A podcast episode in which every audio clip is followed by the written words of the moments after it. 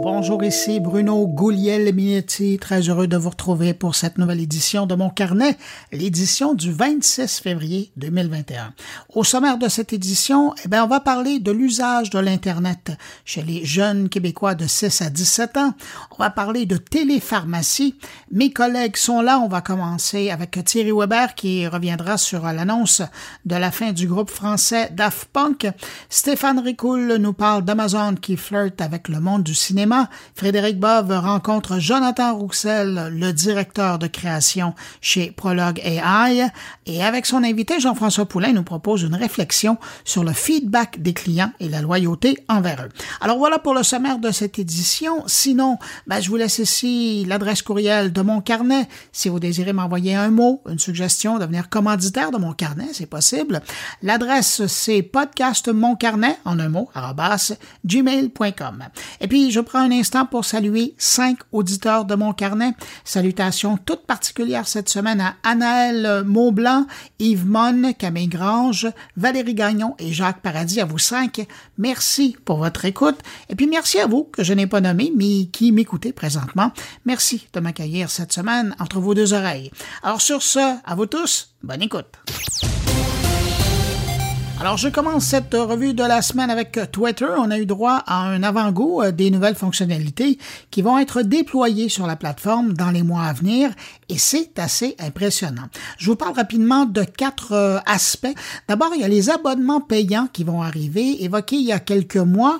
On sait maintenant que c'est vrai. Twitter a présenté ses super follow, une façon de faire payer ses abonnés pour en échange leur offrir du contenu exclusif. Et quand on parle de contenu, ben, c'est évidemment des tweets, oui, mais aussi des stories, euh, un groupe communautaire vocal euh, à la Clubhouse et une infolettre, pour ne nommer que quelques exemples. Reste à savoir maintenant si les utilisateurs de Twitter seront prêts à payer un 5 dollars par mois pour accéder à tout ce contenu exclusif. Autre grosse nouveauté, les pages ou comptes entreprises qui arrivent sur Twitter.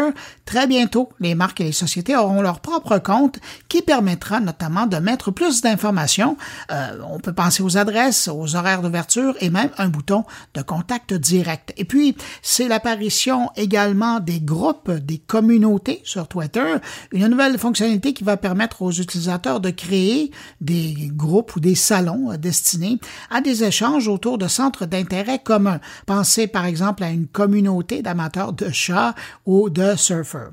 Et je termine avec euh, l'annonce d'une fonction qui va probablement être prise ailleurs sur d'autres réseaux et c'est l'arrivée de l'autobloc, une fonctionnalité qui veut prévenir le harcèlement en ligne. Cette fonction, une fois que vous l'aurez activée, eh bien, elle bloquera automatiquement les utilisateurs qui sont identifiés comme ayant enfreint les politiques de Twitter et va mettre en sourdine les utilisateurs qui publient des insultes ou des propos grossiers.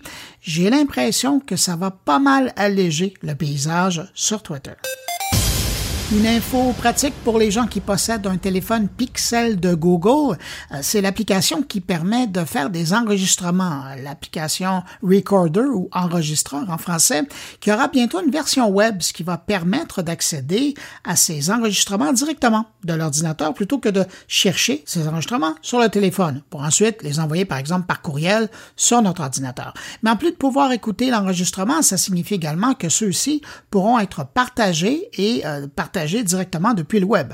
si vous utilisez l'enregistreur euh, du Pixel en anglais, vous pourrez également récupérer la transcription de vos enregistrements à partir du web. Maintenant, j'ai juste un vœu, c'est que Google offre la même fonctionnalité de transcription, mais en français. En passant, pour ce qui est du stockage des enregistrements vocaux, euh, ça se fera à partir de votre espace sur Google Drive. Si vous possédez un aspirateur robot de marque Roomba, cette histoire va vous intéresser. Il semble que les robots nettoyeurs fabriqués par iRobot ont un comportement un peu bizarre depuis la dernière mise à jour. Des utilisateurs ont rapporté que certains aspirateurs robots se comportaient comme s'ils étaient sous et qu'ils seraient tout simplement incontrôlables. On parle ici tout particulièrement de deux modèles, le i7 et le S9. Selon les témoignages qui ont été publiés sur Reddit notamment, les robots tournent sur eux-mêmes, restent bloqués dans des endroits sans encombrement ou se cognent littéralement sur les meubles bien sûr, ben, ces robots-là n'arrivent pas à retrouver leur chemin vers leur dock pour la recharge. Mais bon, l'histoire finit quand même bien parce que le fabricant iRobot semble être au courant du problème puisqu'il a déjà confirmé qu'une rustine, un correctif, allait prochainement être disponible pour ces appareils.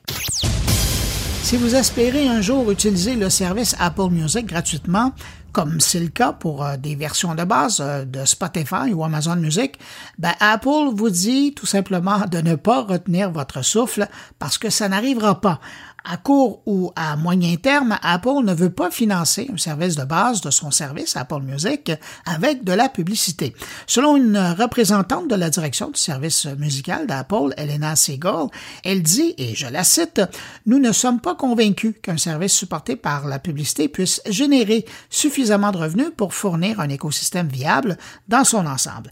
Et euh, cela irait aussi à l'encontre de nos valeurs fondamentales vis-à-vis -vis du respect de la vie privée, je ferme les guillemets, et c'était les propos de Hélène Segal parlant de services de musique en ligne, il y a Spotify qui, de son côté, a présenté cette semaine son offre Hi-Fi euh, pour High Fidelity ou Haute Fidélité pour faire plaisir aux oreilles des mélomanes. Avec Spotify Hi-Fi, l'utilisateur aura droit à de la musique avec une qualité CD.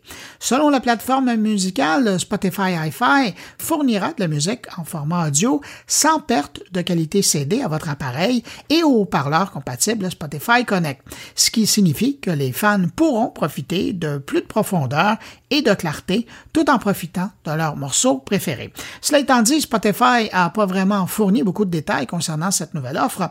On sait simplement que Spotify Hi-Fi sera disponible plus tard cette année, mais en attendant, pour les audiophiles, ben, il y a toujours les services Tidal et Amazon Music HD pour n'en nommer que deux. Netflix lance une nouvelle fonction pour euh, ses utilisateurs qui consomment de la vidéo à partir de leur téléphone ou de leur tablette.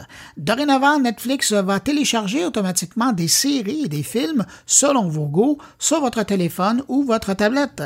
La fonction Download for You, c'est le nom de la fonctionnalité, va permettre à Netflix de télécharger sur votre appareil une série de programmes que vous n'avez pas encore visionnés et qui pourraient vous plaire, selon vos goûts évidemment.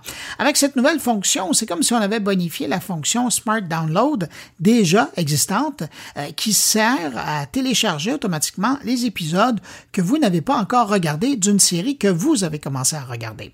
Si ça vous intéresse d'utiliser la fonction Download for You, ben, il faudra d'abord aller sous l'onglet Téléchargement de l'application mobile et choisir la taille des fichiers que vous désirez télécharger et puis bien sûr activer la fonction.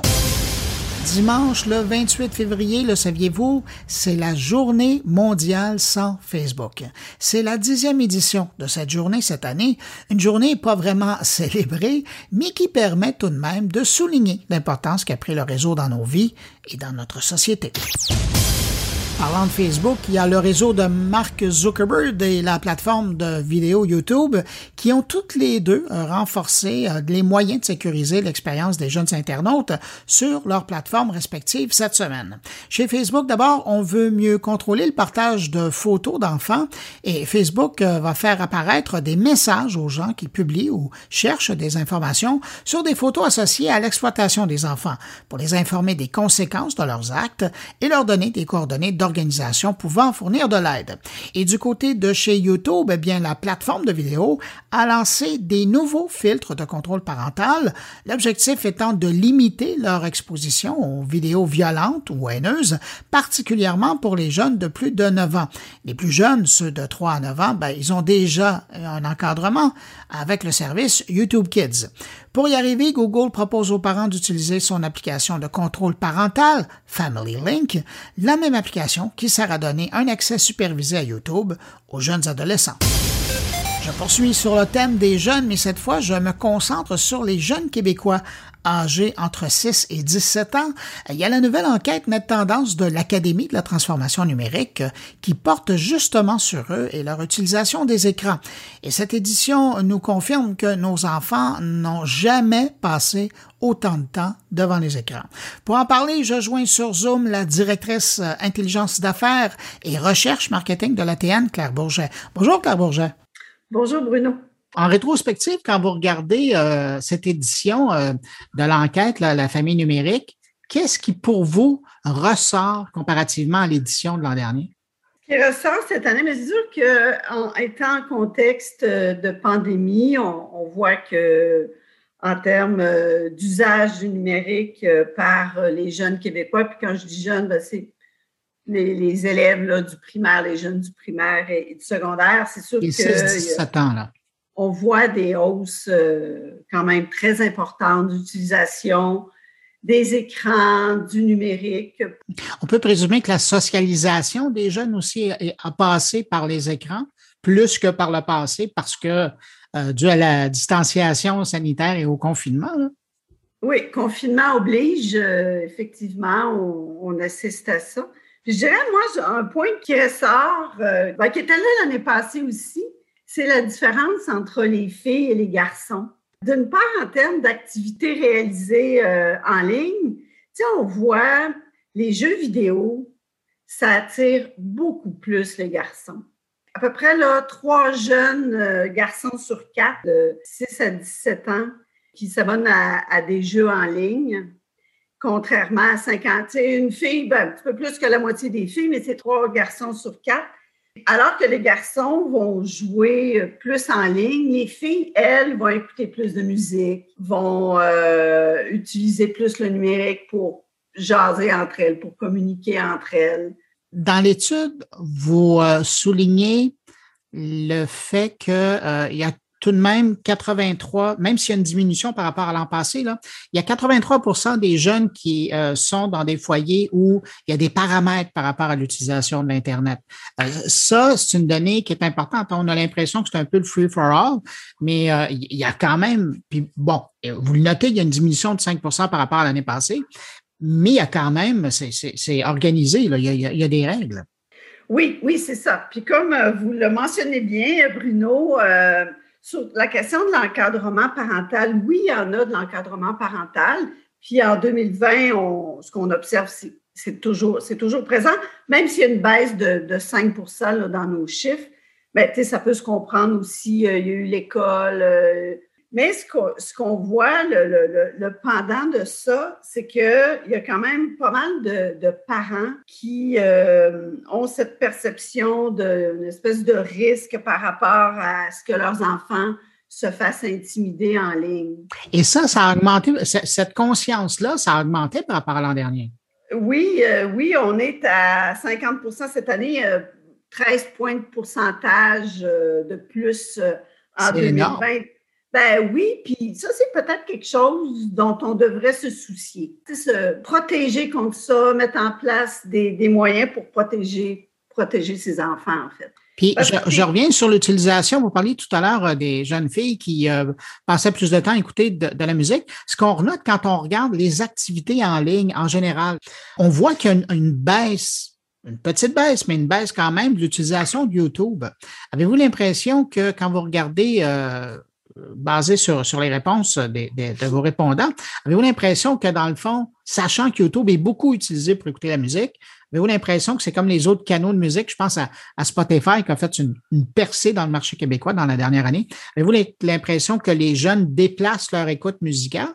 Est-ce que c'est ça qui ferait baisser euh, les chiffres de YouTube? Bien, ce qu'on a vu aussi, il y a une autre étude qu'on avait réalisée euh, l'été dernier euh, avec une équipe de chercheurs de l'UQAM on voyait que les, jeunes aussi écoutent beaucoup de séries. Alors, Claire, si je vous demande de prendre un pas euh, en arrière et de vous demander, vous en tirez quoi comme bilan de cette édition de l'enquête de la famille numérique? Bien, ce qu'on voit, c'est que, un, peu comme dans tous les autres domaines, là, à chaque mois, on sort, euh, on, voit qu'il y a des croissances. Là, euh, services, euh, l'utilisation, par exemple, euh, les services bancaires en ligne. Le prochain mois, on va parler d'achats de, en ligne, puis on voit aussi qu'il y a des croissances euh, assez importantes. Donc, même chez les jeunes, on voit que l'utilisation du numérique est en croissance. puis je dirais, bon, l'école y a contribué aussi, pandémie a contribué aussi ce qu'il faut regarder, euh, ce qu'il faut regarder, c'est l'encadrement. Moi, j'en reviens un petit peu à ça. Là. Euh, puis j'écoutais hier euh, une entrevue faite par un, spécialiste sur la, la, question de la cyberdépendance. Tu sais, il faut, faut, faut pas non plus. Oui, l'utilisation du numérique, c'est pertinent, puis tout ça, mais il y a une question de savoir balancer les choses. Il faut que les enfants, que les jeunes continuent à, aller jouer dehors, continuent à avoir des activités en dehors des écrans. Fait qu'il y a une question de, de, de, de dosage. Un petit, peu, tout ça. Fait que ça serait de dire oui, c'est bien, l'utilisation du numérique en croissance, mais euh, ça demande de la part des parents. L'encadrement parental demeure essentiel. Bon, ben écoutez, je pense ça va être là-dessus qu'on va conclure et le message est passé. Euh, Claire Bourget, est-ce que je, peux vous donner rendez-vous euh, le mois prochain? Parce que là, ça va intéresser encore pas mal de monde, ça, si vous commencez à regarder le comportement des consommateurs québécois en ligne. Oui, oh oui, ça va, ça va être avec grand plaisir que je vais le faire et je, vous dirais d'avance que les résultats sont fort intéressants. Pourquoi vous ne me surprenez pas? Euh, Claire Bourget, je rappelle, euh, vous êtes la directrice euh, intelligence d'affaires et recherche marketing à l'ATN, qui est reliée à l'Université Laval. Merci beaucoup d'avoir pris le temps de répondre à mes questions. Merci Bruno. Bonne journée parle beaucoup depuis le début de la pandémie de l'essor qu'a connu la télémédecine au Québec et comment ben, nos habitudes changent en la matière. Ben, parallèlement, il y a le milieu de la télépharmacie qui bouge également, et particulièrement cette semaine, alors qu'un joueur important de l'industrie de la pharmacie en ligne au Québec a fait l'acquisition de son concurrent. Je parle de Metsi, qui a fait l'acquisition de Poso Plus. Alors, beau prétexte pour parler de la réalité de la télépharmacie au Québec. Alors, on va rejoindre Sonia Boutin, pharmacienne et présidente et cofondatrice de Metsi.ca. Bonjour, Madame Boutin. Bonjour, monsieur, ça va bien? Ça va très bien, merci. Avant d'aller plus loin, j'aimerais ça entendre votre définition. Qu'est-ce que c'est la télépharmacie? La télépharmacie, c'est la permission qu'on donne aux clients de pouvoir faire affaire pour obtenir tant son bien, dont le médicament, que le service de pharmacie en ligne. Autrement que de venir à la pharmacie traditionnellement avec sa voiture. Vous me corrigez si je me trompe, mais je pense que vous, ça fait presque trois ans que vous êtes dans le domaine, mais à la genèse, là, parce que moi, je vous connaissais d'un réseau de pharmacies qui existait dans les résidences de personnes âgées, mais le fait de, vous lancer aussi dans la télépharmacie, est-ce qu'il y a un lien entre les deux? Ah, il y a tout à fait un lien, oui, il y a un lien. En fait, la pharmacie de résidence de personnes âgées, c'est une pharmacie qui demande de se structurer d'avoir un minimum d'automatisation pour pouvoir être capable de, de, de faire, d'améliorer nos processus de production, euh, des piluliers, entre autres, hein, parce que les gens âgés reçoivent des médicaments piluliers. Donc, il y a toute cette notion-là de, production de, médicaments pour être capable de leur servir, de leur commande à eux. Donc, il y a une notion d'organisation qui est très importante. Puis, il y a aussi le fait qu'on est déjà à distance du client. En résidence, en fait, on a déjà exploré, exploité la question de la distance par rapport au client. Hein, il y a la pharmacie où le client se présente, il est devant le comptoir, il est là que la pharmacie où on sert le client, puis il n'est plus devant nous. Il est absent. Parfois même, ça peut être quelqu'un de sa famille qui est une tierce personne qui va s'occuper de lui. Donc, on avait déjà développé tant la, la, la, le, pas, je dirais pas le manque de proximité, mais tant la distance que l'automatisation nécessaire pour pouvoir faire de la pharmacie en ligne. Donc, on avait déjà ces deux assets dans notre carte. Qu'est-ce que vous diriez qui est la grande différence pour le client entre le service d'une pharmacie en ligne comme la vôtre et euh, celle des qu'on connaît des grandes bannières de pharmacie oh en magasin? Ben moi, j'ai eu les deux. Vous savez que j'ai eu des pharmacies Jean Coutu dans ma vie longtemps. Donc, euh, je parle de connaissance C'est pour ça que je vous pose la question. Ben oui, je parle de connaissance de cause. Dans nos pharmacies de grande bannière, là, il y a une très grande volonté de servir le client. On est, on est vraiment volontaire. Je voudrais qu'il n'y a pas un pharmacien qui ne veut pas bien servir son client on veut toutes les servir du mieux possible. Sauf qu'il y a la notion de ne pas contrôler notre travail. Hein, dans une pharmacie traditionnelle, entre une pharmacie traditionnelle, je vous dis, n'importe quel commerce, prenons l'exemple d'une boucherie. Hein, le pharmacien, il y a un sarreau blanc, mais le boucher, il y a un sarreau blanc, il y a un comptoir, il allume la lumière le matin à 9 h. Il ne sait pas qui va venir. Il ne sait pas pourquoi les gens vont venir. Il ne sait pas s'il y a le stock pour le servir. En pharmacie, c'est un peu la même chose. On ne sait pas qui va venir en pharmacie traditionnelle. On ne sait pas à quelle heure ils vont venir. On ne sait pas pourquoi ils vont venir. On souhaite tous avoir tout le stock pour, être sûr de bien les servir. Donc, on n'est pas capable de contrôler un débit. Donc, on se crée des roches. On n'a pas le choix, là. On, on prend le client quand il arrive. Fait que là, on, doit gérer notre l'offre qu'on peut faire au client dépendamment du temps qu'on a. Fait que ça devient difficile d'offrir un service toujours égal en pharmacie traditionnelle à cause de ça. On n'a pas le contrôle sur qui est là en avant de nous au moment où il est. Donc, ça, c'est une première chose. Deuxièmement, je voudrais que le, le, local comme tel n'est pas propice à avoir des conversations bien profondes. Hein. Dans une pharmacie traditionnelle, souvent, euh, la ligne de confidentialité va, en fait, la confidentialité va se limiter à une ligne sur le plancher. Euh, avant, c'est pas confidentiel, après, c'est confidentiel. Amener un client, on a travaillé beaucoup pour avoir des pharmacies, dans les pharmacies, des bureaux confidentiels, mais là, c'est le pharmacien qui n'était pas capable de s'y rendre pharmacien ne voulait pas vraiment s'y rendre, qui faisait sa conversation au comptoir quand même, ça devenait difficile d'avoir ce genre de service-là. Donc, ça, c'est les enjeux qu'on voit le plus possible maintenant dans la pharmacie traditionnelle, plus le temps d'attente, qui est ce temps-là qui est amené de par le, flux de clients qui vient au même moment. En pharmacie en, ligne, ce qu'on vient de se créer, c'est un flux de travail uniforme. À moi, présentement, en pharmacie traditionnelle, je sais très bien qui viendrait à la pharmacie, parce que je sais qui est rendu à la fin de son traitement. Parce que c'est des informations que je possède. Mais on n'a jamais inversé le processus pour dire au client, je m'intéresse à toi, je vais préparer tes choses pour toi, passe quand tu vas être prêt, ça va déjà être prêt. On a toujours attendu que le client se présente en pharmacie pour démarrer notre travail pour lui. C'est comme ça qu'on opère présentement en pharmacie. Tandis que vous, maintenant, vous travaillez en amont, c'est-à-dire que vous avez inversé. Complètement inverse. C'est le processus est complètement inversé. Ce que je sais, moi, c'est je quand le traitement d'un client se termine, je vais l'avoir contacté une semaine avant pour dire est-ce qu'on continue le traitement, est-ce que ça va bien?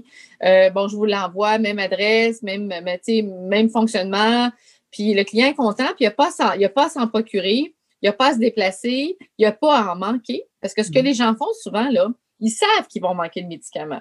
Mais ce que les gens font, c'est qu'ils vont dire Ah, je vais couper la pilule en deux, je vais faire trois jours de plus. Il m'en reste trois. Je vais faire six jours à place de trois. Je vous vois sourire, mais je sais exactement ce que c'est. C'est exactement ça. Les gens vont prolonger le traitement avec une dose plus petite, peut-être pas la dose adéquate. Donc, ils vont prolonger un peu le traitement. Ils vont en manquer pendant trois jours. Là, quand ça va être tannant, ils vont retourner. c'est rare les gens qui sont vraiment compliants, qui arrivent au bon moment. On le voit, ils sont à moins cinq jours. Ça fait cinq jours qu'ils auraient dû venir, ils ne sont pas venus. On le voit dans le traitement. c'est sûr qu'il y a comme toute cette notion-là qui demande au client un effort pour s'approvisionner. Nous, on a fait l'inverse. On a fait ça sans effort sans souci. Je peux prévoir quand le client va venir. Je suis sûre d'avoir son stock à lui envoyer. Il va le recevoir directement à la maison. Il n'y a pas de souci de livraison. Il va le recevoir à un moment où il a convenu avec moi. S'il a à me parler, il va, choisir sa, façon de me contacter.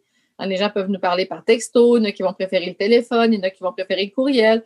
Il y a différentes façons. On sait que le texto, c'est vraiment le, je dirais, le plus populaire, le, chat.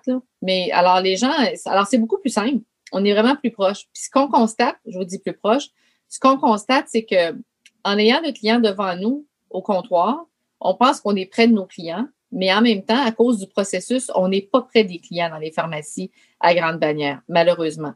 Donc, ce qu'on, ce qu'on constate, nous autres, c'est que dans notre pharmacie en ligne, le client est beaucoup plus près de nous. Il est plus prêt à partager des choses sur sa santé. Il est plus intéressé par rapport aux résultats qu'il va obtenir par la prise d'un médicament il connaît, on est capable de partager avec lui ses objectifs, ses, euh, cibles aussi, c'est qu'est-ce qu'il veut faire avec ça. Donc, il y a beaucoup plus d'intérêt. Donc, on s'est rapproché d'un client en étant plus loin de lui physiquement l'impact de la pandémie sur euh, euh, votre entreprise. Parce que euh, confinement oblige, distanciation oblige. les gens ont été pris chez eux et on a dû revoir nos façons de fonctionner. Est-ce que vous avez vu une augmentation de la demande pour votre service dans les derniers mois? On a vu une augmentation, puis ce qu'on a vu aussi, c'est une légitimité. Hein, les gens avaient comme l'impression avant que c'était pas correct, que c'était illégal ou qu'il y avait comme des mauvaises euh, ventes sur des mauvais médicaments sur le net. Donc, ça a légitimé vraiment notre, notre processus de vente en ligne. Puis les gens se sont, tu sais, moi, je pense que quand les gens sont rendus capables d'acheter un steak en ligne, de le faire venir à la maison, de se le faire cuire, d'être content. Il y a comme une, approbation qu'on est capable de faire venir un médicament. Il y, a, comme des acceptations naturelles des choses qui se font dans l'ordre des choses naturelles. Puis je voudrais que l'épicerie nous a beaucoup aidé. L'épicerie en ligne a beaucoup aidé la pharmacie en ligne. Ah, si on est capable d'avoir des choses dans l'épicerie, qu'on va consommer pour manger, puis on va être en santé, puis, pas malade, là, on s'entend, ben la pharmacie, c'est la même chose. On est capable d'envoyer des produits comme ça directement en ligne, puis que ça, les, clients puissent le recevoir. Donc, oui, la COVID a aidé. Elle a, accéléré, a accéléré le changement puis l'acceptation de la transformation. Cette semaine, vous avez annoncé euh, une acquisition. C'est votre concurrent Poso Plus que vous avez euh, acquis. Euh, vous dites maintenant avoir franchi la barre des 10 000 utilisateurs. Oui, oui. Puis pourtant, on se dit 10 000, quand on regarde le nombre de la population québécoise, c'est pas beaucoup. Vous avez encore un, grand marché à développer. Oui. on a un grand marché à développer. Vous avez tout à fait raison. Puis comme je vous dis, c'est sûr que les changements, je pense qu'on s'attaque présentement à un, modèle d'affaires aussi. Hein. Il y a comme une espèce de transformation dans la tête des gens qui doit s'opérer. Euh, vous savez, le modèle d'affaires qu'on exploite présentement en pharmacie, ça fait 50 ans qu'il est là. Hein, ça fait 50 ans, c'est M. Coutu, en fait, qui est à l'origine de ce changement de modèle d'affaires-là. Ça fait 50 ans que c'est là. Ça ne s'est pas fait d'un seul coup. Là. il y a eu un changement. On partait de l'apothicaire qui servait ses médicaments directement à son client, qui était peut-être plus près du client. On a voulu offrir une plus grande gamme de produits aux clients.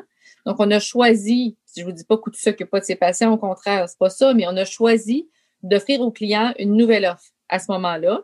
Ça a pris du temps que ça prenne le marché, mais là, tout le monde est là. Tout le monde, écoutez, il y a, il y a 1899 pharmacies aujourd'hui au Québec, puis on est, on est à peu près 67 indépendants. Là. Donc, le marché est géré par des grandes bannières. Donc, il y a comme un changement qui doit s'opérer. Oui, c'est très nouveau, c'est très, très nouveau, mais je vous dirais que ce qu'il faut regarder, c'est est-ce qu'il y a des clients qui retournent après l'avoir essayé? Il n'y a personne qui retourne. Donc, nous, on est vraiment en train d'aller chercher nos clients, tout simplement, puis on va les garder ensuite. Là. Il n'y a pas de gens qui ont goût de s'en retourner après un service quand ils ont un service comme le nôtre.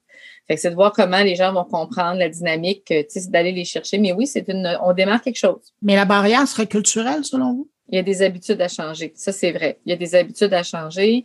Euh, il y a comme, euh, il, y a, aussi une, connaissance aussi. Il y a, une espèce d'agilité hein, qu'il faut qu'on, ait par rapport à utiliser un système différent. Euh, c'est pas juste de, vouloir l'utiliser, mais d'être en mesure de le faire. Donc, il y a des gens qui ont, développé de qui ont développé des compétences plus, vite que d'autres. Euh, il y a toujours les early users aussi qui essaient vraiment d'avoir quelque chose de nouveau. Présentement, j'ai des pharmacies dans des résidences, puis je suis toujours étonnée de voir mes clients qui ont 80 qui sont sur leur tablette. Hein, les gens ont tous appris maintenant. Les gens sont connectés. Avant, il y avait un problème de, il y avait un enjeu de connexion. Sommes-nous connectés? Avons-nous l'opportunité? Il n'y a plus ce problème-là maintenant d'opportunité. On a réglé ça. Donc, reste que maintenant, c'est l'opportunité de savoir est-ce que j'ai envie, est-ce que je suis capable? Puis je pense que les gens vont de plus en plus. Ce qu'on constate, c'est que les gens ne veulent pas nous parler. Étonnamment, ils veulent nous écrire. Ils ne veulent pas être dans une relation. Les gens aiment beaucoup la relation asynchrone. Hein, ils n'aiment pas nécessairement dans une relation qui avait, tu sais, je sais pas, vous avez des enfants, mais essayez de les appeler. C'est hyper compliqué on va se texter, puis je vais te répondre quand je vais être prêt. C'est pas mal plus facile, c'est pas mal plus simple. Donc, toute la relation qui demande une relation, euh, une relation d'affaires, une relation professionnelle asynchrone, les gens aiment ça. Je t'écris, quand tu as du temps, tu me réponds, je continue. Il n'y a pas nécessairement cette obligation d'être en relation au même moment. Donc, ça, je vous dirais que ça plaît beaucoup aux gens maintenant. Ça, ça demande qu'il y a des gens qui vont nous écrire la nuit, puis ils vont avoir une réponse de jour. Il y a des gens, je pense que toutes les, les, les, comment dire, les, euh, il n'y a, plus de limite maintenant. On n'a plus cette limite-là.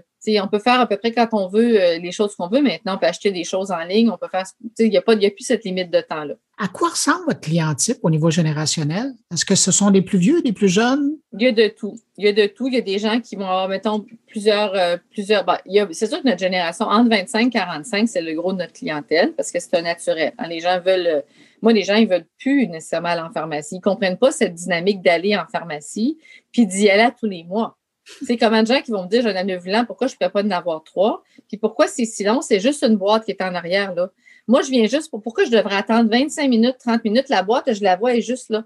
C'est pourquoi je dois attendre. Quelqu'un a un processus de service qui, demande euh, de, prioriser le client qui est sur place aussi, puis d'avoir un rang par rapport au service. Donc, les gens ne veulent plus ce, temps-là à attendre. c'est sûr que dans le fond, je voudrais entre 25 et 45, c'est le gros hein, des gens qui ont vraiment une, une capacité, puis une volonté, puis un intérêt. Puis après ça, mais c'est de tout. On aurait pu penser qu'il y a juste des gens qui veulent avoir des médicaments hyper simples. On a des gens qui ont des greffes, qui demandent d'avoir des médicaments des heures précises pour qui les sachets sont hyper utiles parce qu'ils vont être sûrs de les prendre. Il y a des gens qui ont des médicaments pour lesquels il y a des enjeux euh, de santé plus importants au niveau enjeux de santé mentale. Euh, comment personne a un médicament à prendre puis se dit au travail, je l'ai-tu pris ou je ne l'ai pas pris? J'ai-tu pris? Je l'ai-tu pris?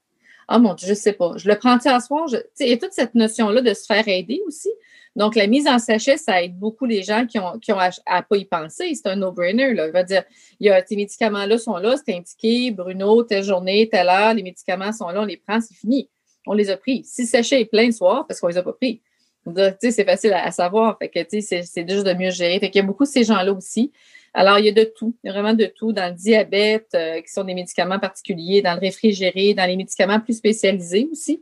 Il y a des gens qui veulent, dans les médicaments, je vous dirais, euh, de nature confidentielle.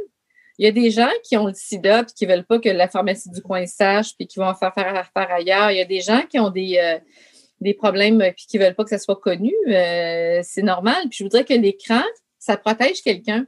Les gens ont l'impression d'être plus protégés dans leur confidentialité à cause de ce type de, de service-là. Donc, c'est vraiment varié. Il y a pas de, c'est pas, c'est vraiment très, très varié. J'ai lu quelque part que vous alliez investir un 3 millions dans le développement technologique et, je me posais la question, quand on est dans la télépharmacie, quand on investit dans la technologie, qu'est-ce que c'est dans, ce sont dans les centres de livraison? Non, en fait, la pharmacie, là, c'est une des industries qui a besoin, à mon avis, qui n'a jamais trop bougé. Je pense qu'il y avait un statu quo confortable. Hein, les choses allaient bien, euh, il n'y avait pas d'inquiétude, euh, c'était bâti. Mais je voudrais qu'en technologie, en pharmacie, ce qu'on a vraiment bâti, c'est un système de facturation de la pharmacie vers l'assureur ou de la pharmacie vers l'assurance maladie, la régie de l'assurance maladie. Ce système de facturation-là, ben, il y a des, il y a des, comment dire, des, il y a des, euh, on, l'a, on l'a agrémenté d'un système de classement. Hein. On a vraiment un bon système de classement qui facture. Donc, euh, on va pouvoir bien retrouver ces, informations, classer des choses, euh, ajouter certains documents. C'est vraiment un logiciel de gestion présentement qui existe. Il n'y a pas dans ça de logiciel qui existe où on peut vraiment attacher nos soins à un patient. Tu sais, moi, si je fais la télépharmacie, que je parle à un patient, attacher ma vidéo, ma conférence à un patient, c'est pas mm. encore développé. Tout ça, c'est pas le, s'il n'y a pas cet outil-là présentement. Puis il n'y a pas non plus, moi j'aime beaucoup, ben, vous connaissez Shopify. Hein? Shopify, c'est une plateforme qui permet à un magasin de pouvoir se mettre en ligne, hein, qui va adopter sa, mécanique, hein, la mécanique pour pouvoir se mettre en ligne. Il n'y a pas ça en pharmacie aujourd'hui. Quelqu'un qui voudrait dire, moi, je veux commencer à être en ligne, ben, il va dépendre de ce que sa bannière va avoir développé pour se mettre en ligne. Il n'y a pas cette option-là présentement, ni ici, ni ailleurs vraiment dans le monde. Les gens ont développé des pharmacies en ligne pour se créer un achalandage. Donc, ils ont créé un volume de patients attachés à leur pharmacie. Ils attachent ça comme un achalandage. Il n'y a personne qui a vraiment développé la stratégie pour amener des pharmaciens ou de la pharmacie ou un client vers une pharmacie, tout en créant des outils. Euh, moi, je crois beaucoup, puis on sait beaucoup, on est très, très renseigné sur ce qui se fait dans le monde. Puis je voudrais qu'aux États-Unis, ils ont beaucoup réfléchi à ça, puis on travaille des modèles d'affaires qui sont différents. Beaucoup sur des formules plus verticales, hein, s'occuper de la femme. Mettons qu'on dit présentement en pharmacie, moi, je peux prescrire un anovulant à une femme aujourd'hui. Ben, pourquoi est-ce qu'elle doit aller voir son médecin pour ça? Pourquoi, si on veut décharger, ce ne serait pas juste en pharmacie ou j'aurais dans une section féminine qu'on va appeler L, dans la section L pharmacie, dans ma pharmacie, une section L, où elle, a entrer, elle va vouloir avoir un anovulant, on va pouvoir lui faire une consultation vidéo, prescrire un anovulant, lui servir. Donc, il y a comme une, toute une, strate de verticale qui peut se développer. Ça peut être développé pour elle, ça peut être développé pour lui, ça pourrait être développé pour la pharmacie vétérinaire, ça pourrait être développé. Il y a plein de stratégies qui peuvent être développées en verticale pour amener toute la connaissance de cette verticale-là vers un pharmacien dans le but de mieux servir ou d'obtenir une clientèle.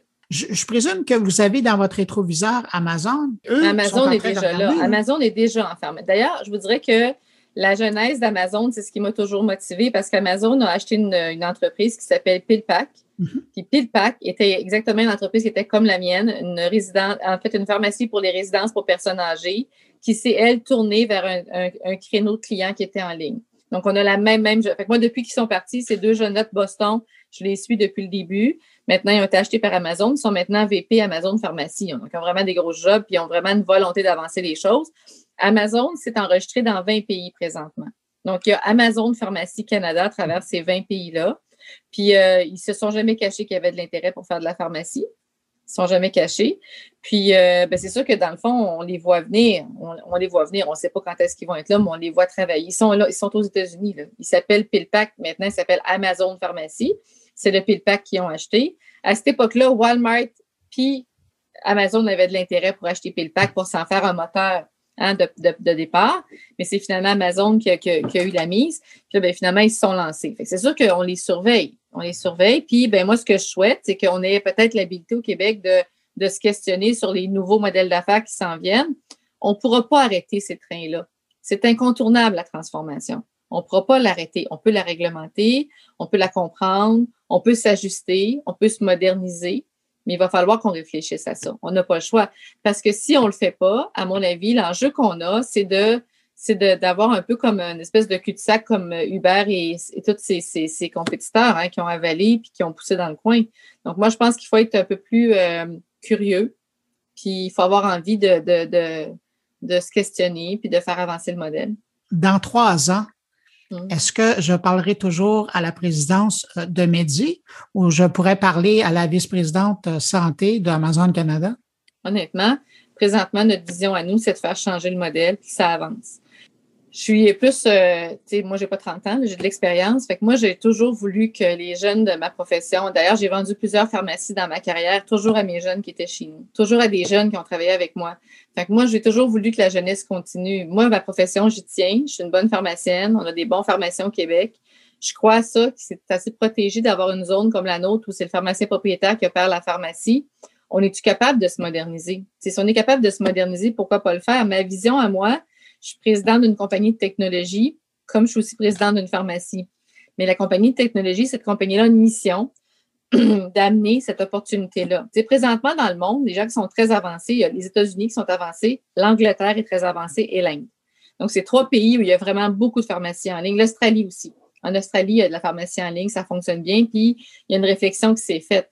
Mais le reste du monde, c'est peut-être pas toujours. Ben, en France aussi. En France, ils, se questionnent, mais ils n'ont pas. Les pharmaciens sont bien faire. En, France, d'ailleurs, je vous dirais que dans les, dans les pharmacies, ils ont fait des booths de télépharmacie où le client vient seul se présenter avec un médecin à l'extérieur. C'est dans une pharmacie qu'il va entrer pour voir un médecin. Donc, euh, tu sais, je pense qu'il faut se questionner. Il ne faut pas s'arrêter au modèle comme on l'a. Il ne faut pas avoir peur. Il faut se dire ah, comment on peut faire mieux, comment on peut faire autrement?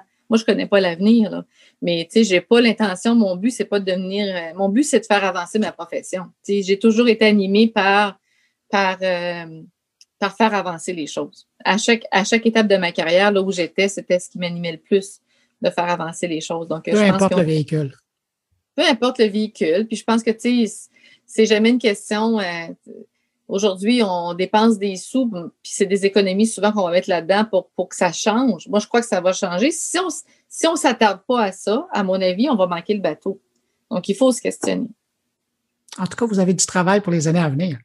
Ça, c'est sûr. Mais j'ai une bonne équipe. Vous savez, le, je serais seule. Ça m'a pris, ça m'a pris du temps avant d'accoucher de ce projet-là parce que je l'avais en tête, puis c'était difficile de définir c'était quoi aussi Medi. Est-ce que Medi, c'est une pharmacie en ligne? Est-ce que Medi, c'est une compagnie techno? Donc, Medi, c'est une techno au service des pharmacies. Puis moi, Sonia Boutin, je suis leur première cliente. Présentement, c'est comme ça qu'on le voit.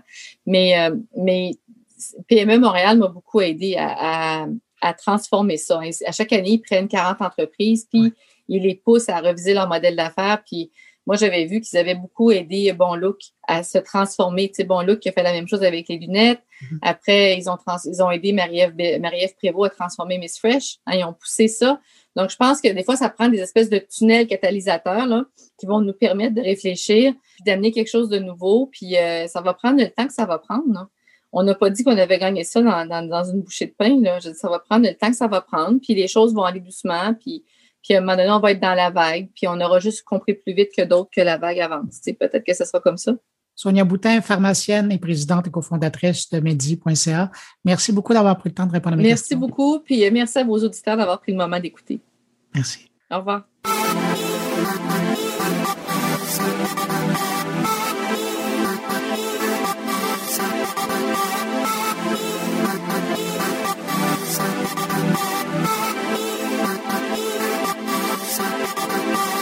Autour de mes collègues maintenant, on va commencer avec Thierry Weber qui s'intéresse à l'annonce du groupe mythique Daft Punk qui annonçait cette semaine sa fin. Bonjour Bruno, bonjour les auditeurs de mon carnet. L'heure est grave, très très grave. Le célèbre groupe de musique électronique français Daft Punk a annoncé sa séparation. Le duo formé par Thomas Bangalter et Guy Emmanuel de Oman Christo a annoncé sa séparation ce lundi 22 février. Ok, loin de moi l'idée de transformer ma chronique en rubrique musicale, même si je dois l'avouer, j'aime beaucoup la musique de ce duo parisien. Oui, je le croyais aussi, mais ils ne sont pas de Versailles, comme on a pu le croire durant plusieurs années, mais ce n'est pas le débat. Alors, pourquoi parler de cette annonce qui a fait le tour de la Terre dans cet épisode de Mon Carnet? Ben, Tout simplement parce que cette annonce de rupture est en fait une interprétation d'une de leurs vidéos postées justement ce début de semaine. D'ailleurs, faites un tour sur YouTube et cherchez Daft Punk plus épilogue et vous tomberez sur une séquence de 8 minutes extraite d'ailleurs d'un de leurs précédents films qui laisse sous-entendre que le groupe se sépare sous la forme d'une explosion d'un des deux membres du groupe affublé du fameux casque de robot. J'ai pu voir de ci de là que même les médias américains confirmaient l'information. Alors oui, en 2021, un groupe légendaire peut simplement se servir d'une vidéo postée sur YouTube pour communiquer. Comme je suis un éternel curieux, je me pose plusieurs questions. Avant toute chose, je connais très bien l'histoire de ce groupe pour avoir même également eu la chance d'organiser une de leurs entrevues pour mon émission TV de l'époque sur les musiques électroniques. Son nom, c'était Line Up, si jamais. Entrevue rare durant laquelle ils répondaient à nos questions sans masquer leur visage. Des images que vous trouverez également facilement sur le web puisque même Trax de la chaîne Arte m'avait acheté cette fameuse séquence. Mais revenons à toutes les questions que je me suis posées suite à cette annonce. D'abord, pourquoi annoncer sa séparation quand on est un groupe de musique aussi connu? Pourquoi le faire avec une telle vidéo Et pourquoi est-elle accompagnée d'une nouvelle bande-son différente que celle que l'on peut entendre sur le film d'origine Une vidéo qui se termine avec la mention 1993-2021. Et si il s'agit bien d'une annonce de la fin de ce groupe, pourquoi le faire maintenant, après tant d'années de collaboration? Quel intérêt à le faire si tard, par exemple? Ainsi, on ignore si si cela signifie que son partenaire continuera à faire de la musique en solo, selon ABC, qui fait mention du personnage qui reste à l'écran après l'explosion. Pour le quotidien colombien El Espectador, qui consacre à la nouvelle un article carrément sous forme de nécrologie avec l'annonce de cette séparation, c'est en tout cas une période brillante qui s'achève. Je reste dubitatif sur cette opération de communication. Oui, j'ose le terme, puisqu'encore une fois, et à ma connaissance, ni le groupe ni son attaché de presse n'ont donné pour l'heure de raison à cette séparation. L'annonce a fait l'effet d'une bombe. En quelques heures seulement, la vidéo avait accumulé plusieurs millions de vues et s'était hissée au sommet des tendances YouTube. La séparation des Daft Punk après 28 ans de collaboration fait également l'effet d'une bombe sur Twitter. On pouvait compter 162 363 messages publiés depuis l'annonce, soit une moyenne de 27 tweets par seconde. Alors, pour conclure, je serais très tenté de vous dire de rester attentif et à l'affût, une envie surtout de vous prédire que tout cela laisserait probablement, laissera probablement place à une autre annonce, une nouvelle sortie d'album, qui sait. En attendant, je vous laisse avec un petit extrait de Daft Punk. En tout cas, cela y ressemble dans les premières notes, mais surtout vous donne une idée de la créativité du fameux groupe français quand il s'agissait de retravailler un extrait sonore, ou les fameux samples, pour les transformer en véritables tubes planétaires. Vous entendez ici Cola Bottle Baby de Edwin Birdsong sur leur titre Harder, Better, Faster, Stronger. Allez, portez-vous bien, écoutez de la bonne musique et à très bientôt si c'est pas avant. Stéphane Ricoul réfléchit cette semaine sur le cas de Amazon, qui s'intéresse de plus en plus au monde du cinéma.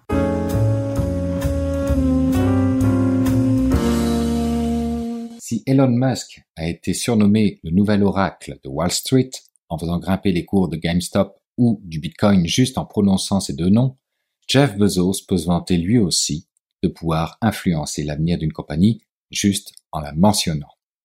Présentement, cette compagnie, c'est AMC, la chaîne aux 10 000 écrans de cinéma à travers le monde, qui accumule les dettes à coût de milliards de dollars et qui frôle avec le dépôt de bilan. La simple évocation d'un possible rapprochement entre AMC et Amazon fait en sorte que l'action de cette première grimpe de 30%.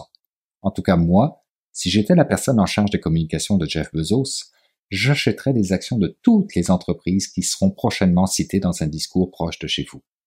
Et c'est valable aussi pour celui ou celle qui fait le même job mais du côté de Elon Musk. Pour en revenir au grand écran, Amazon s'en va au cinéma, comme le titrait Forbes, avec entre les mains son sac de popcorn à 500 millions de dollars pour aller voir un film tiré d'une histoire vraie intitulé Je veux le beurre, l'argent du beurre et la crémière sur mon popcorn. Après l'incursion dans le briquet mortier via l'acquisition de Whole Foods, l'appétit de Jeff Bezos pour le digital ne semble pas rassasié. Une même logique qui s'applique ici en décuplant la valeur perçue et réelle d'un abonnement à Amazon Prime et notamment Prime Video. Sachant qu'un nouvel abonné à Amazon Prime est un consommateur qui consomme un peu plus que le non-abonné, Amazon a tout intérêt à en offrir toujours un peu plus afin d'assurer la pérennité de Prime et de verrouiller toujours un peu plus le marché. Et le timing est bon, puisque le ministère de la Justice américaine s'apprête à mettre fin aux règles juridiques qui régissent actuellement l'industrie cinématographique depuis la fin des années 40. De la bouche même du chef du département antitrust de la justice américaine, l'industrie du cinéma subit de plus en plus de changements grâce à l'innovation technologique avec de nouvelles activités de streaming et de nouveaux modèles commerciaux. La résiliation des décrets Paramount ouvrira la voie à une innovation respectueuse du consommateur. Fin de la citation. Amazon pourrait ainsi couper l'herbe sous le pied des grands studios, ce qui serait certainement suivi de proche par Netflix. De plus, cette opération servirait bien à Amazon Web Services puisque chaque film serait disponible à la fois dans votre salon en streaming et dans les 661 salles aux États-Unis, tout comme les 244 salles en Europe. De quoi renforcer encore un peu plus la position dominante de Amazon Web Services avec 32% d'un marché qui est estimé à 130 milliards de dollars et continuer de prendre les devants sur Microsoft Azure et son 20% de part de marché. Cela dit, il faut tout de même préciser qu'aucun média crédible n'a encore confirmé les pourparlers entre les deux parties au moment où j'enregistre ce propos. Après tout, les discussions Amazon slash AMC avaient déjà été entamées en 2020, mais les lumières s'étaient éteintes assez rapidement. Il y a eu aussi des échanges avec Landmark en 2018, beaucoup plus petit, avec une cinquantaine de salles, discussions pour lesquelles le rideau est tombé depuis. Reste que tout cela est logique, puisqu'au milliard échangé pour Wall Foods, Wall Street n'avait pas super bien réagi, alors plutôt que de réengager quelques milliards en 2020, M. Bezos a aujourd'hui une opportunité d'attendre l'insolvabilité de AMC face à ses créanciers et ne racheter qu'une fraction de la dette qui aujourd'hui dépasse les 10 milliards de dollars, ce qui lui laisserait une grande latitude pour réinventer le comptoir de concession, perturber à souhait le prix des collations et étoffer au maximum l'automatisation des kiosques de marchandises. Pendant ce temps-là, au Québec, on jase popcorn.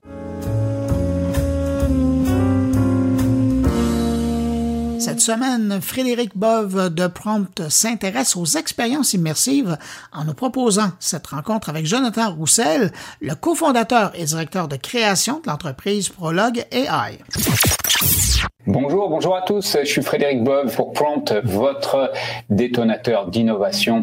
Euh, je suis très heureux aujourd'hui d'accueillir Jonathan Rouxel. Bonjour Jonathan, vous êtes le cofondateur et directeur de création chez Prologue AI, une nouvelle startup montréalaise qui œuvre dans le monde des expériences immersives grâce à la réalité augmentée. Euh, bienvenue, merci. Euh, J'ai une première question. On va rentrer tout de suite dans le vif du sujet. Vous allez nous parler un peu de votre startup. Quelle est la vie vision que vous avez pour elle et quel potentiel voyez-vous pour la réalité augmentée? Je suis enchanté d'être là. Puis, euh, ben, effectivement, pour nous, la réalité augmentée, c'est, on le voit d'abord comme un nouveau format narratif qui va permettre de raconter des histoires pour découvrir les destinations dans notre cas. Pour nous, la, la, la 5G, euh, avec l'arrivée de la 5G, la réalité augmentée, dans le fond, va être euh, propulsée par l'arrivée des lunettes intelligentes qui vont faire tranquillement leur chemin dans les habitudes de vie des consommateurs. Dans les prochaines années, dans un horizon de 3 et 5 ans, on va voir arriver euh, les lunettes de Google, euh, de Amazon, de Snapchat, de Apple, euh, pour lequel il y a énormément de rumeurs ces derniers temps particulièrement.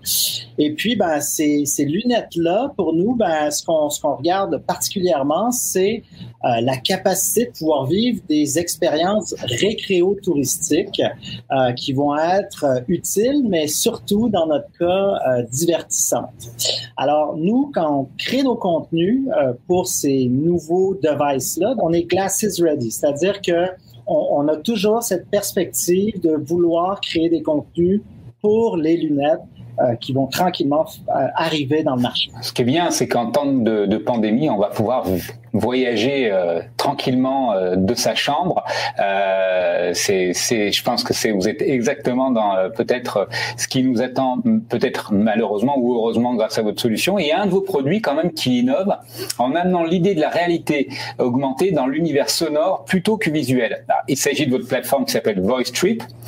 Vous allez nous expliquer là qu'est-ce que c'est VoiceTrip, puis quelle expérience elle va, elle va nous offrir à nous usagers? Ben oui, VoiceTrip, c'est comme je disais, c'est une autre façon de découvrir les destinations. Fait que la, la voix, le the voice, c'est euh, les histoires qu'on raconte sur euh, des lieux précis, euh, des histoires qui peuvent être drôles, qui peuvent être tristes, qui peuvent qui parfois sont vraies, sont basées sur des, des faits vécus ou des faits tout simplement, et d'autres fois sont fictives. Donc on est assez flexible au, niveau du, du, genre. Et puis après le trip, ben, c'est les technologies innovantes qu'on a combinées ensemble pour faire des expériences qui sont excitant. Concrètement, c'est euh, c'est quoi des voice trips? C'est des micro-expériences qui sont à l'intersection entre l'audio spatialisé puis la réalité augmentée. Fait que c'est des contenus qui vont euh, s'inspirer euh, de la culture populaire, on va dire, et puis euh, plus précisément de, de contenu de type euh, true crime, par exemple, ou humour. Euh, L'art digital euh, joue une place importante dans nos contenus, la musique, etc. C'est parfait parce que vous montrez bien aussi un, nouveau, une nouvelle manière de monétiser, en définitive, la création d'artistes qui pouvaient s'exprimer en pleine rue et actuellement, bah, vu la situation, on est un peu bloqué. Comment vous, vous provoquez ce travail-là avec ces artistes-là et comment vous monétisez le contenu via VoiceTrip? On est en discussion avec euh, des solutions de blockchain euh, dans le domaine de la production. Puis on explore les possibilités de gérer la monétisation avec euh, la technologie des contrats intelligents. Donc, pour ceux qui, connaissent moins ça, dans le fond, les contrats intelligents, ils permettent aux différentes parties prenantes d'un contenu d'automatiser les tâches euh, qui sont généralement effectués manuellement, hein, bon, en négociation de contrat, etc. Et euh, en fait, euh, les contrats peuvent être utilisés de, de différentes manières, notamment euh, pour l'enregistrement euh, et, et, et l'application des accords de distribution, la libération de droits entre les producteurs, les partenaires de distribution. La, ça permet la distribution automatisée des revenus aussi quand il y a une euh, quand il y a collection, hein, quand, quand, il y a monétisation. Et puis, ben, ça permet euh, euh, aussi de, de, contrôler le piratage aussi. Puis, je dirais que la plus grande force de cette réflexion-là ou de, ces, de cette technologie-là, c'est d'avoir une plus grande transparence dans le processus de, de distribution, mais aussi de monétisation. L'idée, c'est de trouver un modèle qui, dans le fond, qui est juste pour les créateurs, euh, de contenu à l'instar de plateformes comme euh, Facebook, Instagram, euh, qui dans le fond, ils donnent des outils pour créer du contenu, mais ils monétisent ta création de contenu avec de la pub. Tu sais? Fait que finalement, les créateurs se ramassent à pas faire d'argent avec ces plateformes-là. OK, fine, ils, ils buildent une audience, mais malheureusement, ça, ça, ça, ça manque, ça, ça, ça, manque de monétisation pour eux. Tu sais? Puis ce qu'il faut comprendre, c'est qu'à Montréal, puis au, Québec, puis dans le monde, il y a, un paquet de créateurs d'expériences numériques indépendants, je dirais de taille indie. Puis pour eux, c'est vraiment difficile de monétiser des expériences numériques, des expériences en réalité augmentée, etc. Fait que nous, ben, on, réfléchit à un moyen de faire en sorte que les créateurs, en contribuant au contenu de la plateforme, puissent en devenir en partie propriétaires. Euh, donc, euh, plus leurs contenus sont populaires, puis plus leur part augmente en valeur, puis dans le fond, ça devient un peu un bien commun. Là. Fait que euh, c'est des sujets qui sont encore très innovants, très complexes. Euh, puis euh, on se fait accompagner là-dessus euh, avec différents acteurs, puis on adore réfléchir à ça. Tout est sur la table en ce moment pour la monétisation de cette plateforme. J'ai une question pour vous sur la 5G. Quel potentiel vous voyez pour la 5G euh, dans les expériences euh, euh, telles que celles que vous proposez dans les, futurs rapprochés? Ben pour nous, la 5G, c'est l'avenir du, XR, hein, de, du Extended Reality. Donc, euh, de façon simple, c'est la possibilité d'accéder à à plus de contenu en temps réel avec un débit qui va être plus élevé, dix fois plus élevé euh, que la 4G, une diminution de taux de latence. Fait que ça va permettre à, toutes sortes de, de contenus cloud-based qui nécessitent euh, de puissants calculs euh, avancés pour le calcul spatial particulièrement, de mieux s'interfacer avec les devices mobiles, puis entre autres les lunettes intelligentes. Dans le fond, ben, ben, pour faire un raccourci, la 5G, ça va permettre de voir des expériences AR mieux intégrées au monde réel grâce à une plus grande capacité de calcul en temps réel. Parfait. Bah, écoutez, euh, Jonathan, euh, merci beaucoup. Merci d'avoir répondu à nos questions. Je rappelle que vous êtes le cofondateur, directeur de création de Prologue AI et euh, je vous remercie encore une fois d'avoir répondu à nos questions et à très bientôt. Merci, ça fait plaisir. À bientôt.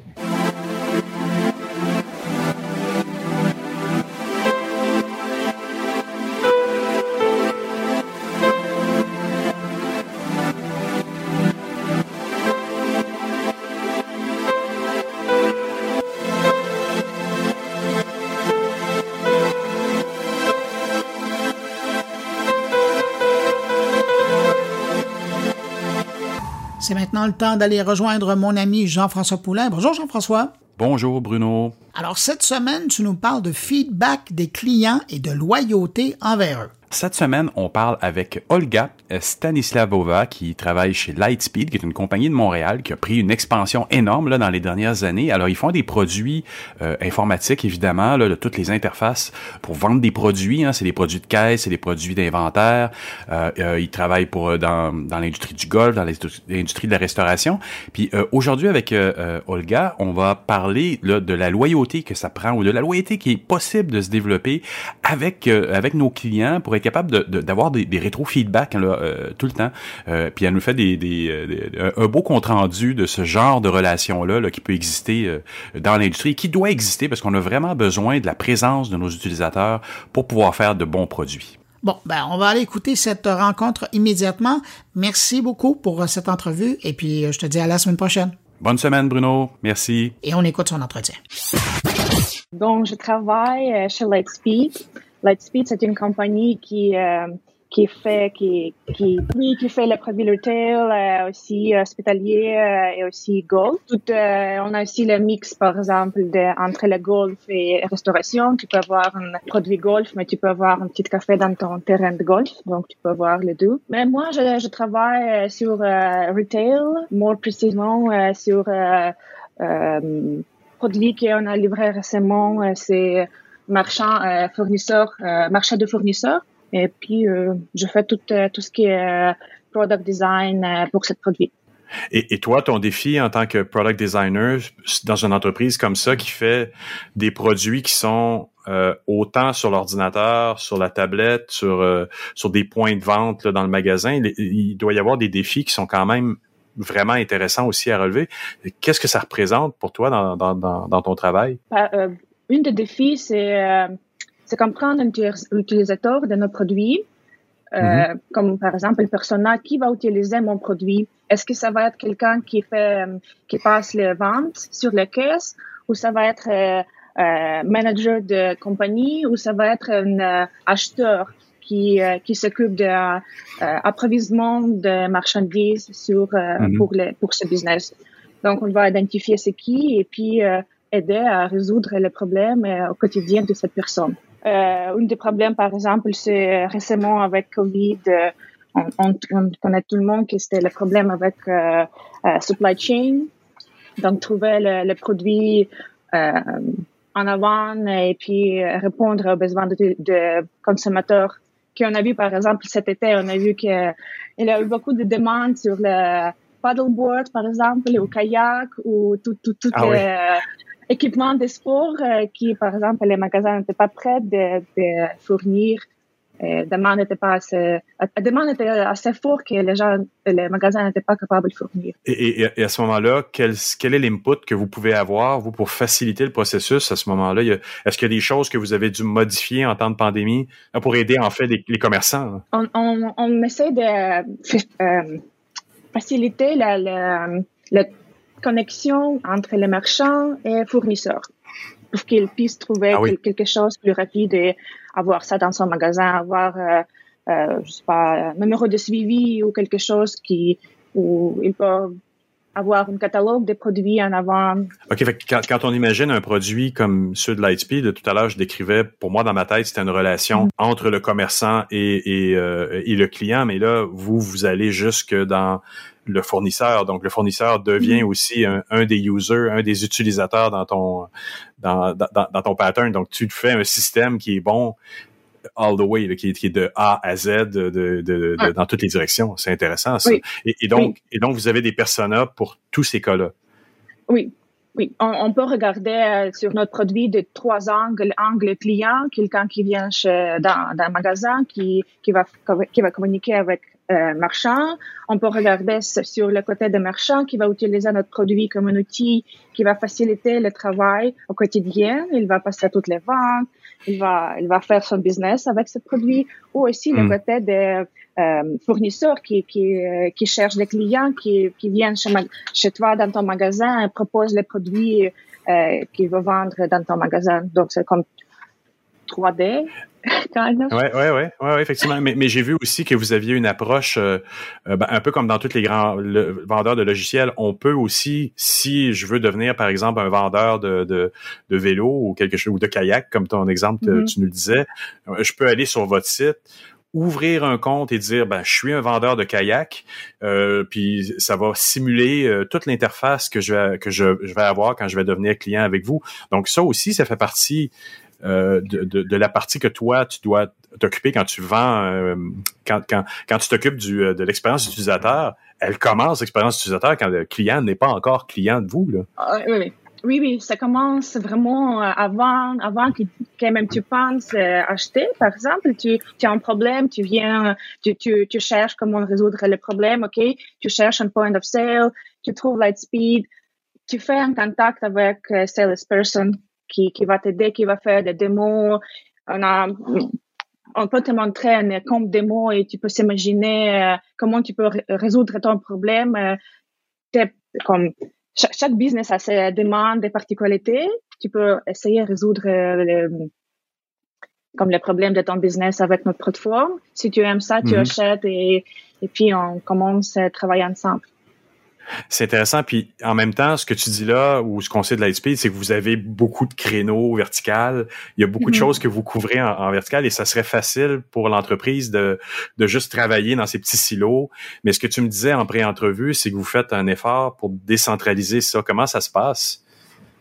Et qu'est-ce que euh, ça donne de positif aussi? Oui, c'est positif euh, avant Covid, on était capable, par exemple, de visiter un magasin, de regarder qu'est-ce qui se passe au magasin. Maintenant, c'est, comme moins impossible. Mais quand tu viens euh, dans un magasin, tu vois que, par exemple, quelqu'un peut vendre un petit café ou vendre des petits euh, bijoux. Ou, mais c'est une mix de genre des produits. Si on regarde de, tout ce qui se passe dans le magasin, points de vue des produits, tu fais un retail, tu vends des produits, tu fais du restauration parce que tu vends un café, mais c'est deux produits différents. Mais quand tu regardes de, tout ça, de situation, de point de vue de, du marchand, pour toi, c'est ton business. Et tu veux faire, tu veux comme, tu veux être euh, efficace dans ton business. Mais si on te dit, OK, tu vas faire restauration, mais est-ce que j'ai aussi de retail dans mon magasin? Euh, peut-être tu as comme mix de, de, tout. Comme par exemple le golf, dans ton terrain de golf, tu as tout ce qui est scheduling de, de, de golf. Et aussi, tu as un petit magasin qui, qui vend les t-shirts. Ou aussi, tu as un petit café ou un petit euh, restaurant. C'est trois produits dans un an. Euh, si on, et puis, si je reviens dans le travail quotidien de product designer, si on reste dans notre silo et on travaille juste euh, tout ce qu'on nous demande à faire, on a des tickets Jira et on ne regarde pas ni à gauche ni à droite. On voit pas qu'est-ce qui se passe avec notre collègue qui travaille sur Golf. On pose pas de questions. On fait juste tout ce que quelqu'un nous a demandé à faire. Mais si tu, comme, si tu regardes un peu plus large, tu vois que quelqu'un travaille sur Golf et que ce qu'ils font, par exemple, une, euh, check-out ou je sais pas quelque chose, expérience, je peux réutiliser aussi. Ça va être pareil sur tous les produits, par exemple, ou quelqu'un fait un, euh, je sais pas, quelque chose que je peux réutiliser, ça va être similaire et ça va être pareil de toutes les plateformes, mais peut-être en futur, on peut même faire un mix and match de tous les produits.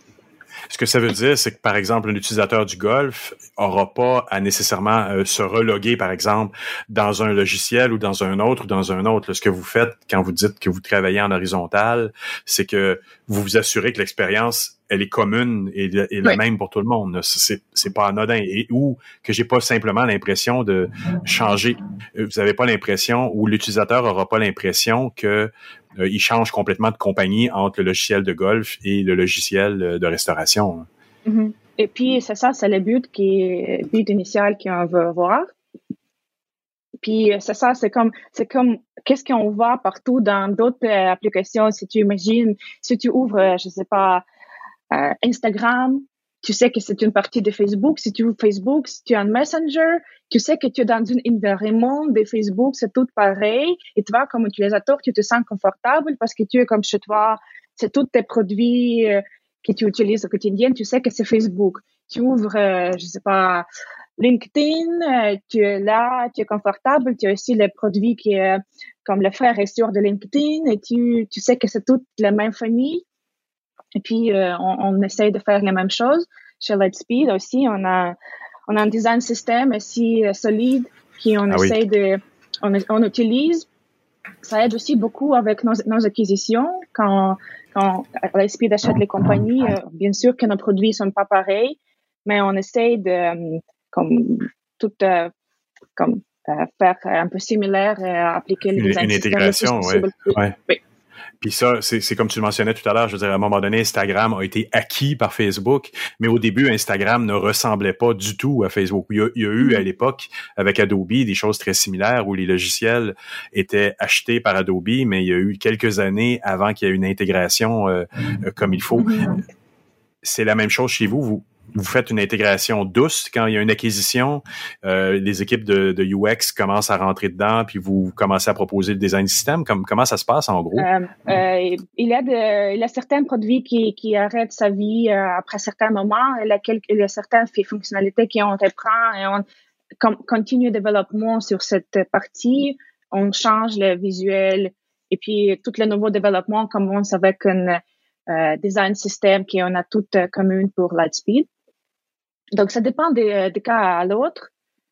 Euh, des fois, euh, il y a des, des, compagnies qui, par exemple, qui, comme je dis, comme je dis, on prend partie de, de, de fonctionnalités et ça commence, continue à vivre avec nous et où certaines choses, on n'utilise plus et ça termine sa vie. Tu, tu, me parlais aussi qu'il y, y, a une espèce de phénomène de loyauté avec les, euh, les logiciels de, de Lightspeed. Euh, comment ça a été mis en place? Je, je, je respecte ça beaucoup parce que pour un UX, c'est le rêve. Ça veut dire que tu as des feedbacks, tu as des retours, euh, ou des retours positifs ou négatifs, ou des retours constructifs du moins, sur ce qu'ils mm-hmm. ont besoin dans leur industrie. Comme tout à l'heure, tu parlais des, de l'aspect fournisseur en temps de pandémie, ça a été plus compliqué, vous vous êtes ajusté. Euh, comment ça a été mis en place à ta connaissance? Ou comment toi tu l'utilises, ce phénomène de, de loyauté-là et comment t'est transmis finalement? Oui, c'est, je voudrais dire que c'est la loyauté phénoménale. C'est quelque chose d'incroyable. On a des clients qui avec nous euh, 8 ans, 9 ans, 7 ans et sont très contents parce qu'on les écoute et on, euh, on écoute vraiment bien et puis on essaie d'aider à résoudre les problèmes au quotidien de cet euh, client. Et quand elle voit le, comme rétroaction, il voit que, OK, vraiment, elle était écoutée. C'est vraiment important d'écouter tout le monde et d'être un écouteur actif. Et puis, appliquer tout ce qui est, tout ce qu'on a appris pendant toute l'interview et vraiment montrer, OK, regarde, tu as nous dit que tu as un problème avec quelque chose. On a écouté bien et voilà, on a, on a amélioré quelque chose. Aussi, euh, d'autres choses qui, euh, je pense, étaient bien, euh, comme d'autres exemples de loyauté qui au début de la pandémie, Lightspeed a aidé à marchand. Euh, il nous a donné certains montants d'argent pour que nous, on supporte les euh, commerces locaux. On a tous, tout le monde a supporté, on a acheté quelque chose euh, chez le magasin, de, chez le client de Lightspeed. Et les gens, quand, quand je venais, par exemple, au magasin, quand je, je laissais toujours la petite note que je voudrais vous aider, je suis un designer de chez Lightspeed, je voyais les gens avec les gros souris qui me remercient et tout ça. C'était incroyable. C'est comme, c'est vraiment quelque chose qui on, aide aux gens, on aide le propriétaire des business à comme grandir euh, et on les écoute, on les aime. Euh, je voudrais dire que par exemple, souvent quand on fait l'interview, on, on dit on nos participants, est-ce que vous voulez qu'on continue le dialogue avec vous? Et une surprise, il nous écrit nous-mêmes comme Hey, bonjour Olga, on a parlé avec toi comme hmm, la, semaine prochaine, dernière, mais je trouvais quelque chose pour toi qui, qui, peut être intéressant pour toi et il me montre quelque chose qui va être euh, intéressant pour mon projet. La loyauté, effectivement, c'est des gens qui sont attachés à leur... Mais c'est intéressant, ça veut dire que ça marche dans les deux sens. Mm-hmm. Oui, on donne et on reçoit. Olga, j'aimerais te remercier beaucoup pour cette entrevue. Merci.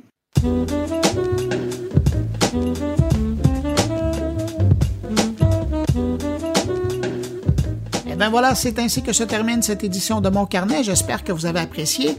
Merci à mes invités. Merci à Thierry Weber, Stéphane Ricoul, Frédéric Bove et Jean-François Poulain.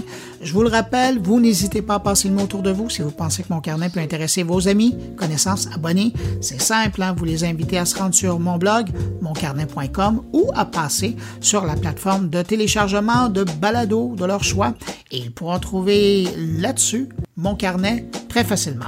Merci d'avoir été là. Retrouve la semaine prochaine pour une nouvelle édition de Mon carnet. Je vous dis au revoir et surtout, portez-vous bien.